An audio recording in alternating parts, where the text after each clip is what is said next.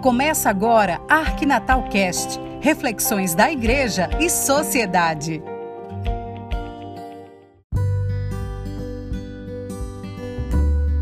Olá, tudo bem com você? Trazemos hoje para sua reflexão algumas considerações sobre a campanha da fraternidade que a Igreja Católica vivencia atualmente no Brasil.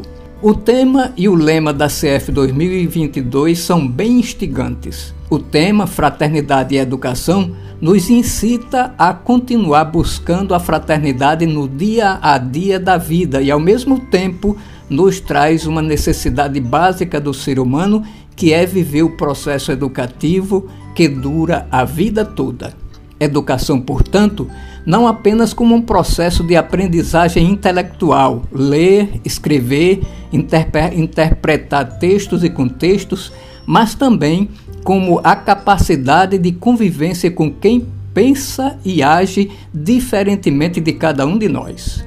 Quem não tolera conviver com quem pensa diferente é logo taxado de mal educado, ou seja, não tem uma educação completa. A fraternidade é exatamente essa capacidade de conviver com as demais pessoas como irmãos, sem necessariamente ter um parentesco. É, em outras palavras, a capacidade de querermos para o outro aquilo que queremos para nós, liberdade e igualdade. O lema é ainda mais interessante porque aprofunda esta necessidade e a necessária capacidade de vivenciarmos o processo educativo com liberdade e igualdade. A estas duas palavras se juntam o lema da campanha: fala com sabedoria, ensina com amor.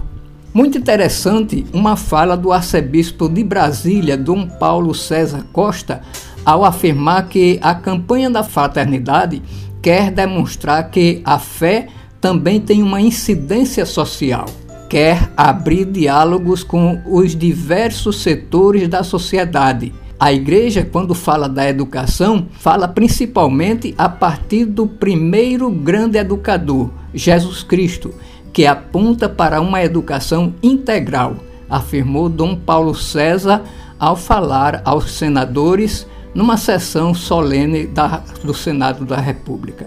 Por sua vez, o bispo auxiliar do Rio de Janeiro e secretário-geral da CNBB, Dom Joel Portela Amado, lembrou naquela mesma ocasião que os temas da, das campanhas dizem respeito a todos os católicos e não católicos e acrescentou: a campanha da fraternidade é um convite a toda a sociedade, por isso aprofunda questões humanas e sociais, temas que apresentam aspectos que são consequências do pecado e que precisam de superação, reforçou Dom Joel.